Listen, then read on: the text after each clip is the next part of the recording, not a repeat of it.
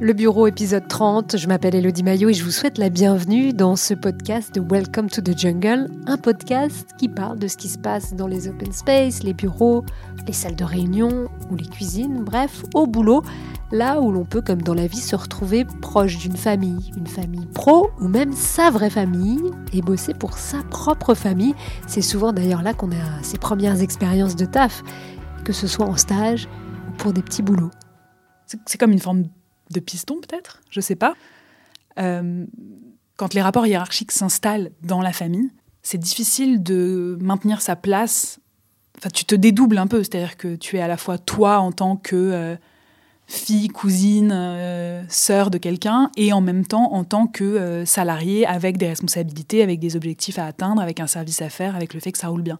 Donc, il faut réussir à parler à l'autre comme tu l'aurais fait si ça n'avait pas été ta mère, ta soeur, ton frère, ton cousin, euh, ton père ou que sais-je. Et c'est super dur parce que c'est plein de contradictions en fait. Il faut à la fois mettre des, pincettes et en même temps, comme c'est ta famille, tu peux moins en mettre parce qu'elle va pas te virer comme ça du jour au lendemain. Donc parfois tu dis des trucs plus durs parce que tu le dis à ta mère et à ta soeur et en fait c'est très difficile de trouver le juste ta juste place parce que c'était une boîte un peu de famille et de mes cousins, j'avais l'impression que c'était mes succès et mes échecs. Je le prenais super personnellement. Mais c'était, euh, je me souviens des premiers mois, on en parlait tout le temps, c'était super excitant. J'imagine que c'était excitant et même motivant, mais euh, toi, Gabriel, dans ton cas, c'était même un peu particulier parce que toute la famille s'est retrouvée à aider ton cousin à monter son premier resto, puis il en a ouvert d'autres, et finalement, toute ta famille y a travaillé d'une manière ou d'une autre. Vraiment, tout le monde a pris part au projet. Euh, que ce soit financièrement, euh, toutes les générations ont mis un peu euh, la main à la pâte, ont donné des sous ou se sont investis dans le restaurant. On est venu servir, on est venu aider. Et, et après, au fur et à mesure, un de mes cousins, ma sœur, ils ont, on a tous fait des études différentes. On n'a pas bossé dans la restauration avant, mais on a tous fait des études un peu différentes. Mais à un moment donné de notre vie, de notre parcours, on est venu travailler euh, avec un contrat de travail, donc plus seulement euh, gratuitement euh, pour aider un soir de, speed, mais vraiment avec un contrat. On est rentré dans le dans l'entreprise avec un contrat, des tickets resto, un passe Navigo. vraiment, c'était notre cousin, notre famille était notre propre employeur. Mon cousin avait fait une école de commerce, je crois. Il avait travaillé dans, dans le marketing, le commerce, dans des, plutôt des grosses boîtes, des boîtes de cosmétiques, euh, d'agroalimentaire, etc. Donc plutôt des grosses structures. Et puis à un moment, il en a eu marre. Il s'est dit mais pourquoi je, pourquoi je fais ça? Euh, Je pense que il, était, il est très proche de son frère, donc il passait énormément de temps au restaurant en tant que client, en tant que frère. Et il s'est dit, en fait, euh, cette adrénaline-là, elle me porte plus. J'ai envie de passer mon temps dans ce restaurant, j'ai envie d'y travailler et je vois pas pourquoi je bosserais derrière un bureau. Ça m'anime pas du tout. Donc il a quitter ce job-là pour euh, s'investir avec, euh, avec son frère. Et après, ma sœur a fait des études d'histoire pendant très longtemps. Et puis en fait, une fois qu'elle a eu terminé, qu'elle s'est mise sur le marché du travail, elle a dit mais, mais pourquoi faire? Elle s'est dit bah du travail, j'en ai là en famille. Je prends pas de risques. Je sais où je vais. Je sais quelles sont. Elle avait déjà travaillé pendant ses études, donc elle connaissait euh, le job, les contraintes, l'équipe. Donc il y avait une prise de risque qui était moins grande que quand on rentre sur le marché du travail comme ça et qu'on connaît personne. Donc ça, c'est un rapport au travail qui est forcément un peu particulier parce qu'on est, on vient et on travaille comme les autres, avec le même contrat que les autres, avec les mêmes règles.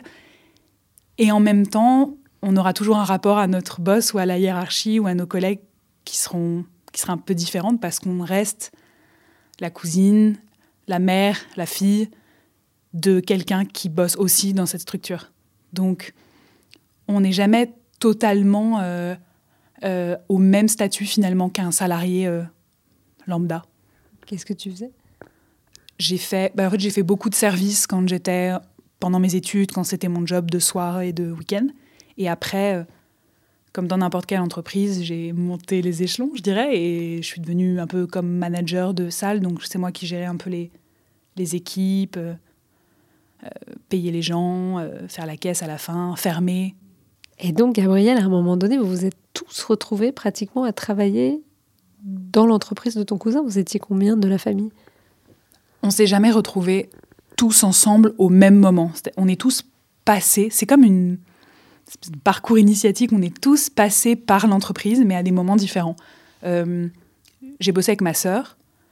en salle avec ma sœur et avec ma mère qui, qui gérait la partie plus administrative. Tout ce qui est RH, gestion, compta, etc. Donc c'est ma mère qui me payait en fait. Donc elle me donnait mes sous. Et à la fin du mois, elle était capable de me dire Mais attends, mais t'as plus de sous, mais t'as gagné tant au début du mois, comment ça se fait que t'aies plus de sous, tu vois?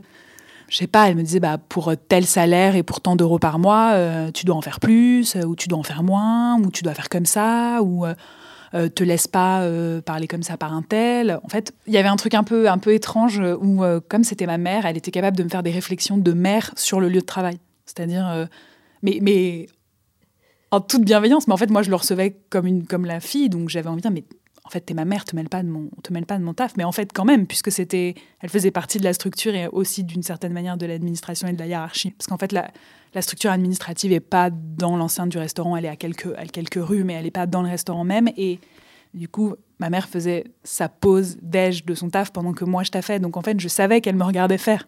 Je savais qu'elle allait commenter. Ah, tu fais comme ça. Je sais pas, où elle, elle, checkait, euh, elle checkait le staff du coin de l'œil. Et du coup, quand elle croisait mon regard, elle me faisait un petit signe genre, il a fait ça. Ou dis-lui de s'attacher les cheveux. Euh. bon, elle a les cheveux longs. Euh. dans, dans, la nourriture, c'est quand même pas l'idéal. Ou en fait, je pense que si ça n'avait pas été ma mère, je l'aurais moins mal reçu. Parfois, ça aurait presque été un conseil de mentor ou de boss avisé. Mais comme c'était ma mère, j'avais l'impression qu'elle me jugeait sur mon travail en me disant Ah bah moi, j'aurais pas fait comme ça. T'es là, mais putain, mais c'est pas possible. Laisse-moi tranquille. Mais euh, en fait, j'étais, et puis surtout, j'étais en position de management, donc j'avais pas envie que quelqu'un d'autre devant mon équipe interfère, parce que si le staff entendait, il pouvait dire Ah, bah, elle se fait réprimander, euh, peut-être qu'elle fait pas bien son job, et j'avais pas envie qu'elle vienne m'apprendre mon job sur mon lieu de travail. Donc c'est quand même très particulier d'avoir sa mère sur son lieu de travail. C'est un défi de tous les, de tous les instants. Euh, et aussi parce que comme je voulais pas mêler les positions, euh, je voulais que ce soit clair vis-à-vis du, staff que quand elle rentrait dans le, restaurant, c'était euh, euh, Madame X, la boss des RH, et pas la mère d'eux. Et ça, c'est très difficile de se couper de, de, cette identité familiale qui te constitue. Et en fait, quand il y avait quelqu'un d'autre qui arrivait dans le, dans le, par exemple, un nouveau membre du staff qui me disait Ah, bah toi, tu bosses depuis quand Comment t'es arrivé Et ben, il y avait forcément un moment où je devais dire Bah, en fait je suis la cousine du boss, donc euh, et là en général la, discussion s'arrête. Ah ah d'accord ah bah oui oui effectivement oui oui. Je pense que à, des moments on a pu douter de ma légitimité à faire le job parce que tu es là parce que tu sais faire le job ou tu es là parce que c'est ta famille et que en fait as été un peu parachuté. Donc je pense qu'il faut être exemplaire dans ta manière de travailler pour dire non non je suis je sais faire le job aussi et je, je mérite surtout quand j'ai pris des responsabilités et que je suis devenu manager d'équipe. Là je pense que ça s'est posé pour certains mais bon et du coup, en plus, après, les gens te disent plus les trucs. Parce que potentiellement, tu peux référer à, à qui de droit, etc. Donc, euh, tu vois, qu'est-ce qu'on peut te dire ou ne pas te dire? La relation collègue, elle est un, peu plus, euh, un peu plus euh, compliquée. Parce que, en plus, la restauration, c'est c'est quand même très speed. Il faut être extrêmement réactif. Parfois, tu, tu parles mal. Enfin, c'est pas que tu parles mal, mais tu, donnes des directives, boum boum, allez, on fait ça, on avance, il faut faire ça, il faut servir telle table, allez, go, go, go. Et en fait, t'as pas le temps de mettre les formes. c'est très difficile de trouver le bon ton et aussi ta juste place par rapport aux autres aussi. Euh, mon cousin pouvait être plus dur avec moi parce que j'étais sa cousine et que je risquais pas, euh, s'il dépassait les bornes ou s'il me parlait mal, de, j'allais pas euh, claquer madame appeler mon avocat ou me référer au prud'homme, en fait. Il savait que de toute façon, on était liés et que, euh, et que j'adorais cet endroit et que je l'adore lui et que j'y ai mis beaucoup d'affect. Et donc, parfois, dans le cadre de la restauration et des, et des coups de jus et des moments intenses, on s'est mal parlé. On s'est vraiment mal parlé. Et, et je pense qu'il lui-même l'aurait peut-être pas fait avec quelqu'un d'autre. Il s'est dit, euh, c'est de la famille, euh, je peux y aller, je risque rien. Par exemple, qu'est-ce qu'il ce t'a dit? Je me, souviens je me souviens d'une fois où, j'étais partie euh, en week-end pendant quatre jours, parce que c'est très intense la restauration, tu prends pas beaucoup de week-end, euh, t'as jamais de vrai temps social euh, très fort avec le reste du monde, qui évolue du lundi au vendredi.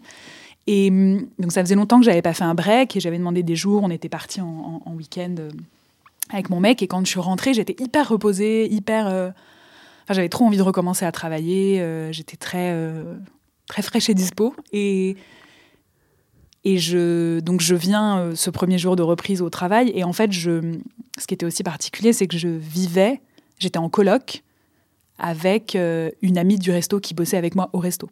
Donc je restais toujours dans ce même, personnellement, professionnellement, dans ce même écosystème. Et donc, quand je la retrouve, je, retrouve à la fois ma coloc, ma collègue et mon amie. Donc je lui raconte mon week-end. Euh, on a fait ça, c'était trop bien, il a fait beau, etc. Et puis, mon cousin arrive à ce moment-là. Et en fait, je pense que c'était une mauvaise journée. Il avait eu d'autres problèmes quand tu es boss, je pense, de n'importe quelle entreprise, euh, ta vie, c'est ne gérer que des problèmes, des problèmes de staff, des problèmes de planning, des problèmes d'argent, des problèmes de fournisseurs. Enfin, c'est que des problèmes. Et quand il nous voit attablés là avec notre croissant et notre café, il a littéralement pété un câble. Je pense que c'était juste la goutte d'eau de trop qui a fait qu'il s'est dit euh, non, mais là, en fait, personne n'a envie de taffer, c'est pas possible, j'en ai marre d'être avec euh, des gens qui foutent rien. Et il s'adressait aux deux personnes qui, en son absence, tenait son établissement. Enfin, on était vraiment ses bras droits, il pouvait nous faire confiance, on gérait, on était vraiment de son côté. Et ce jour-là, il a été très très dur dans ses propos, il nous a dit des choses vraiment euh, très dures, avec des propos que je ne peux pas répéter parce que c'est trop... C'est encore... Enfin, c'est vraiment... Je déteste repenser à ce moment-là. C'était vraiment euh, une bourrasque, une tornade de, de noms et de mots horribles. Je me souviens même le staff de la cuisine qui était là s'est arrêté de travailler en se disant mais qu'est-ce que qu'est-ce, qui se passe? Enfin, il y avait le double discours, c'est-à-dire qu'il me parlait de cousin à cousine et de manager, enfin de boss à employé. Donc c'était euh, là, les deux se mêlaient complètement et surtout, il était dans une telle colère que je savais plus s'il parlait, s'il pensait vraiment ce qu'il disait ou s'il était tellement en colère qu'il avait perdu la maîtrise de, il avait dégoupillé, qu'il avait perdu la maîtrise des événements. Et euh, on était tellement, on était tellement choqués qu'on est, on est, en fait, on a juste poser ce qu'on était en train de faire et on est parti et on a laissé euh, tout en plan à une heure d'un début de service qu'il faut genre jamais faire parce que c'est euh, la pire plantade. C'est-à-dire que d'un coup on était trois dans la salle, il n'y avait plus qu'une seule personne dans une colère noire qui allait pas du tout être capable d'assurer un service et donc on est sorti de là complètement hébété. On, on s'est mis à pleurer de, toutes les deux de choc. Et je me souviens qu'on a tourné dans le quartier, on est allé dans un, dans un, dans un café, on était vraiment, vraiment sous le choc. Et hum, on n'arrivait même pas à en parler entre nous. Et on a appelé ma mère. Donc là, elle a recueilli un peu notre, euh, notre choc, notre état de choc. Et elle a essayé de reprendre les choses en main et de lui parler et de recréer du lien là où il y avait une fracture qui était, qui était énorme. Et ma, ma collègue et coloc n'a pas pu y retourner. Elle m'a dit non mais là je ne vais pas, je n'y vais pas, je, je, ne vais pas travailler dans ces conditions-là. Et, moi, j'y suis allée. Mais pour moi, euh, la restauration, c'est un tissu euh, de solidarité très très fort. Et donc, j'avais pas du tout envie de laisser tomber le reste de l'équipe. Et j'avais pas envie que tout le monde soit dans la merde. Et donc, du coup, j'y suis retournée pour les autres. Et c'était hyper bizarre. C'était hyper particulier. On ne s'est pas parlé pendant, pendant des heures. C'était extrêmement tendu. Mais c'était un tel, euh, c'était tellement violent. Je pense que je n'aurais accepté ces mots-là de personne d'autre. Je crois que si ça avait été n'importe quel boss dans n'importe quelle entreprise, euh, j'aurais pris un avocat et, ou j'aurais j'aurais fait enfin j'aurais fait valoir mes droits ou en tout cas j'aurais mis un stop même dans la manière dont il me parlait. Je pense que si ça avait été mon boss dans une autre entreprise j'aurais coupé court à, à ce genre de, de, dérive. Mais là euh, c'est aussi la famille quoi. Et après ça a été un sujet familial pendant plusieurs semaines. C'est à dire que ça j'ai dû raconter la même histoire à tous les parties prenants euh, trouver des excuses aussi. Enfin, se dire, bon, allez, il n'a pas voulu dire ce qu'il a dit, on va continuer à bosser ensemble. Euh, euh, au début, euh, je j'essayais de pas être sur les plannings avec lui, de faire aucun service parce qu'on ne pouvait pas se parler, donc c'est impossible de bosser ensemble sans se parler dans la restauration. Mais c'était d'une telle violence que ça m'a poursuivi vraiment longtemps parce que c'est aussi euh, la famille, parce que je, oui, je suis restée avec ça euh, très longtemps. J'en rêvais la nuit, je, repassais la scène. J'avais peur à tout moment que ça redérape. Donc j'étais dans une maîtrise, euh, j'étais beaucoup plus froide, beaucoup plus distante, peut-être aussi moins investie, parce que je me suis dit, putain, tout ça pour ça Enfin, tout cet investissement personnel, émotionnel, euh, et aussi parce que je pense qu'il pouvait compter sur moi à 100%, parce que j'étais la famille, donc jamais je l'aurais trahi, j'aurais toujours travaillé dans son sens, je serais toujours... Euh, je pense que c'est très très important dans une entreprise euh, de s'entourer aussi de gens à qui on peut faire pleinement confiance, à qui on va confier des responsabilités, de l'argent, du management, etc. Et c'était complètement notre cas. Jamais je lui aurais fait défaut, jamais je serais allée contre lui. Et d'avoir l'impression qu'ils doutaient de mon investissement ou de, oui, en tout cas de mon investissement personnel. Je faisais vraiment le mieux possible. Et vraiment, ça m'a, poursuivi dans notre relation où très longtemps, je me suis dit, bah, est-ce que ça vaut encore le coup de donner autant de temps et autant d'investissement si jamais euh, il n'y croit pas et il pense que je fais mal mon job et peut-être qu'il faut juste arrêter et peut-être qu'il faut couper un peu le, le, cordon, quoi. Et puis à la fin de cette expérience-là, euh, mon cousin cherchait à... En fait, après ce premier restaurant, il en a ouvert d'autres sur le même concept. Et euh, à la fermeture estivale de l'été, je lui ai dit que je ne reprendrais pas en septembre. Et il m'a dit, mais t'es sûr euh, je, je, te confie les clés de la boutique, tu changes de statut dans ton contrat, je te paye plus, t'es vraiment responsable, etc. Ce qu'on appelle gérant, en fait, dans la restauration. Et, et j'ai pas pris. J'ai pas pris cette opportunité-là. J'avais envie de, de me reconcentrer sur ce pourquoi j'avais fait des études. J'avais vu mon cousin euh, faire le switch, ma sœur, mais j'étais pas encore tout à fait prête à, moi, à me dire que j'avais fait ces études-là et que finalement, à la fin, euh, je bossais dans la restauration. J'avais quand même envie de m'essayer sur mon, métier euh, à moi, en dehors de la famille. J'avais fait des études de communication et j'avais envie de vraiment d'aller dans cet univers-là, voir si j'étais capable de faire quelque chose de ces années d'études. Et puis, je pense qu'il y avait aussi un côté un peu... Euh, je vais prouver que je peux faire euh, mon trou ailleurs et, faire ma propre voix en dehors de ce truc familial qui te porte et qui t'écrase en fait. Et donc, euh, donc il y avait un peu ce défi personnel. Et mm, mais qu'est-ce qui te portait et qu'est-ce qui t'étouffait dans cette expérience?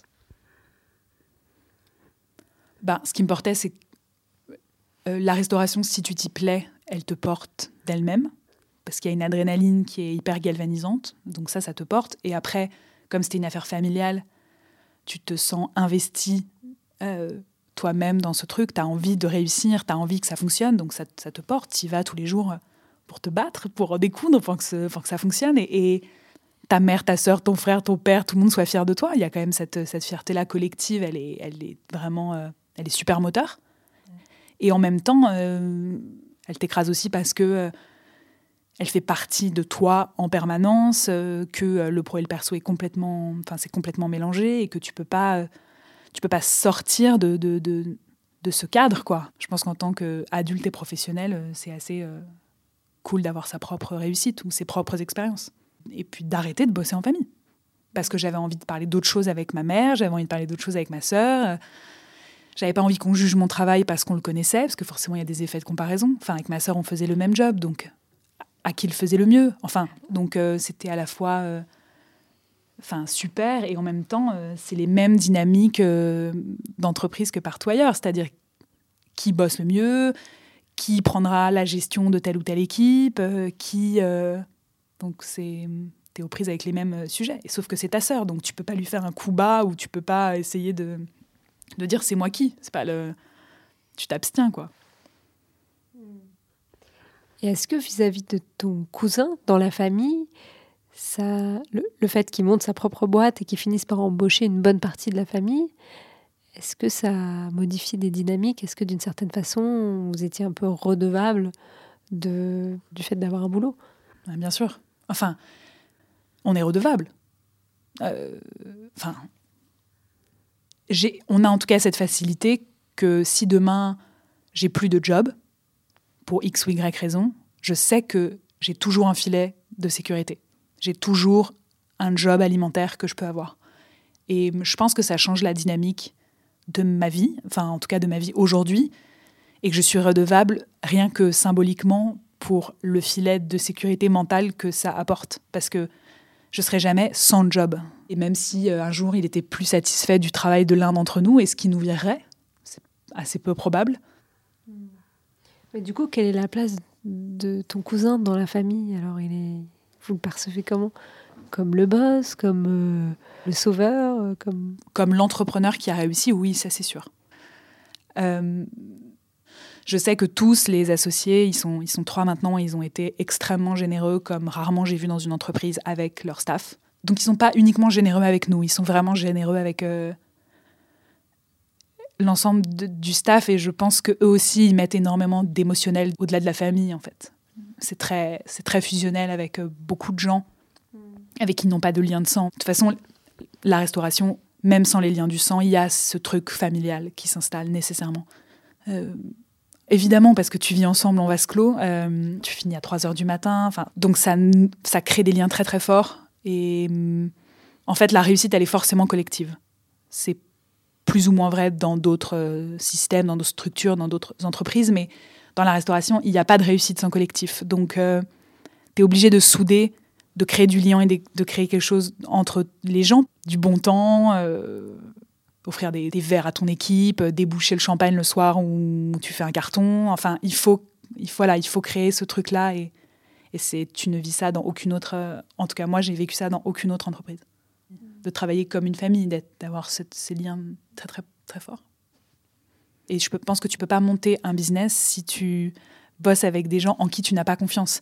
Parce que les débuts, c'est hyper dur et qu'il faut avoir une, confiance euh, aveugle euh, sur les comptes, sur les caisses, sur les, sur les plannings, euh, sur le nombre de post-clopes. Est-ce que tu taffes, est-ce que tu taffes pas, est-ce que tu te donnes, est-ce que tu donnes pas? Et si, si tu es entouré que par des gens qui t'aiment ou qui t'apprécient, ben, je pense que tu, tu, bosses, en tout cas là, tu bosses mieux et tu, tu te sens porté, ouais, tu te sens galvanisé par l'affect que les autres mettent aussi avec toi dans ce projet. C'est une grosse prise de risque. La restauration, on sait qu'il y a un, taux de fermeture de restaurants qui est énorme. Et c'est une super réussite et on est très très fiers d'avoir participé à notre toute petite échelle à un moment à cette réussite. Donc euh, il y a beaucoup de fierté. Il y a aussi une espèce de filiation où mon grand-père a entrepris. À cette époque, euh, c'était voilà, tu reprenais le business de ton père. Donc son père était boulanger, avait monté son affaire et a voulu la lui céder, mais il y a eu la guerre, enfin bon, c'est une autre époque. Et quand il est rentré, il a dit en fait, je ne reprends pas le business paternel. Et donc, il a monté sa propre entreprise de chauffage qui a cartonné dans les années 50 euh, et 60.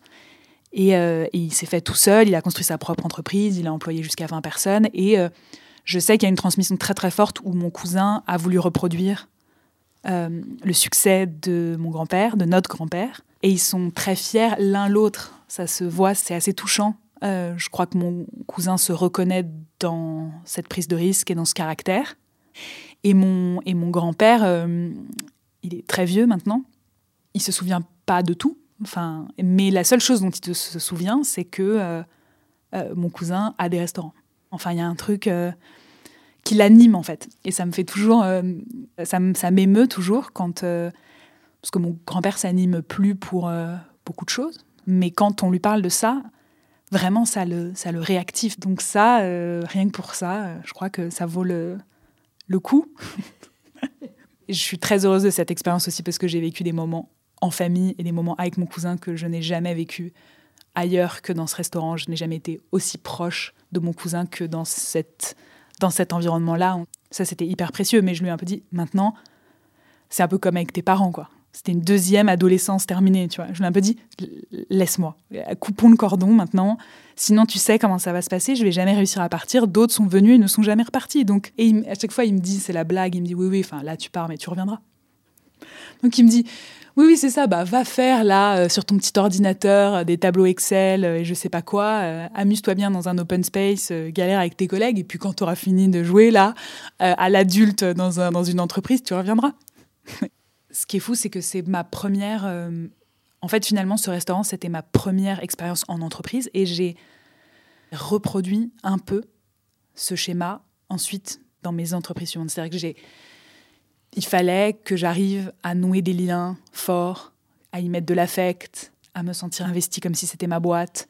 Et j'ai toujours essayé de remettre de l'affect dans mes jobs, avec mon boss, avec mes boss, avec mes collègues, comme si c'était ma famille ou mes meilleurs amis avec qui je passais mes nuits jusqu'à 2 heures du mat. Donc il faut que j'apprenne professionnellement à faire autrement, à avoir d'autres marqueurs de réussite et d'échec, de pas attendre, tu vois, l'aval de ta mère, de ta sœur, de ton cousin, et faire de la même façon avec toi N plus 1, toi N plus 2, toi N plus 3, d'attendre les mêmes marqueurs affectifs et attendre la même reconnaissance avec les mêmes... Euh, ça, ça marche pas du tout.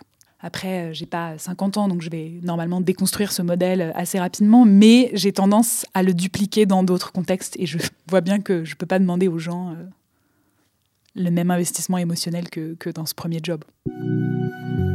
Voilà, depuis Gabrielle n'a pas encore craqué, n'est toujours pas allée travailler chez son cousin. C'était le bureau et celle qui bossait en famille avec au micro. Elodie Maillot, moi je vous retrouve bientôt j'espère. En attendant, vous pouvez retrouver tous nos podcasts sur les plateformes d'écoute et sur welcometothejungle.com. Si vous aimez, n'hésitez pas à en parler autour de vous, dites-le nous, envoyez-nous des fleurs et faites euh, grandir notre petite graine sur le terreau des réseaux sociaux. Et surtout, n'hésitez pas aussi à nous écrire pour nous raconter vos histoires de bureau. Une seule adresse pour ça, podcast singulier, wt tj.co. À bientôt!